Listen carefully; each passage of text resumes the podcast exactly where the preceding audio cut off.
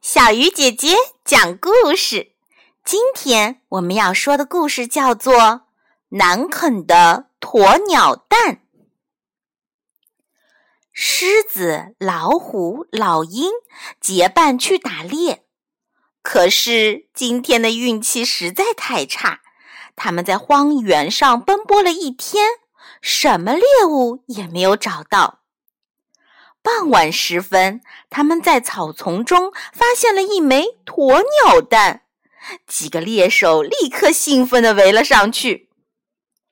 狮子大吼了一声，说：“按照规矩，这枚鸟蛋是我的，你们俩谁敢动一指头，我就咬断你们的喉咙。”两个同伴深知狮子的厉害，只好流着口水退到一边观望。狮子呢，舒舒服服地卧下来，把鸵鸟蛋抱在怀里，张开大口就开始享用。可是鸵鸟蛋太大了，壳又太硬，一咬一划。他费尽心思，左啃右咬，把腮帮子都累疼了。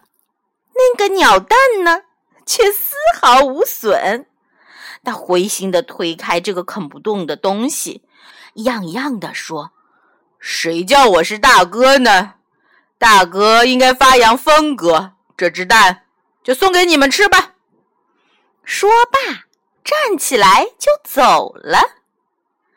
狮子刚离开，老虎就迫不及待地扑上去，把鸵鸟蛋紧紧地搂在自己的怀里，对跃跃欲试的老鹰说：“你别过来，小心你的脑袋。”老鹰缩着脖子蹲在旁边，任凭口水顺着嘴丫子流淌，也不敢上前一步。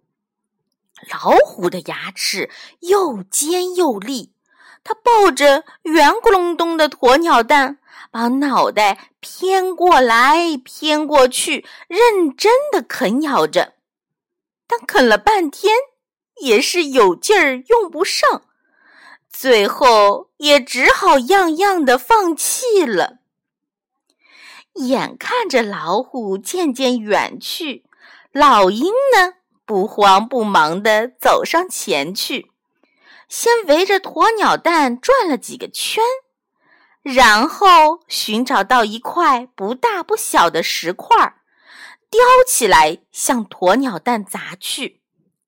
鸵鸟蛋虽然很硬，但到底硬不过尖棱八角的石块。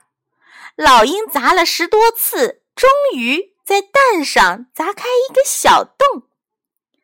老鹰呢？一边津津有味地品尝着这又充饥又解渴的美味，一边在心里想：看来掌握一门技巧总是有用的。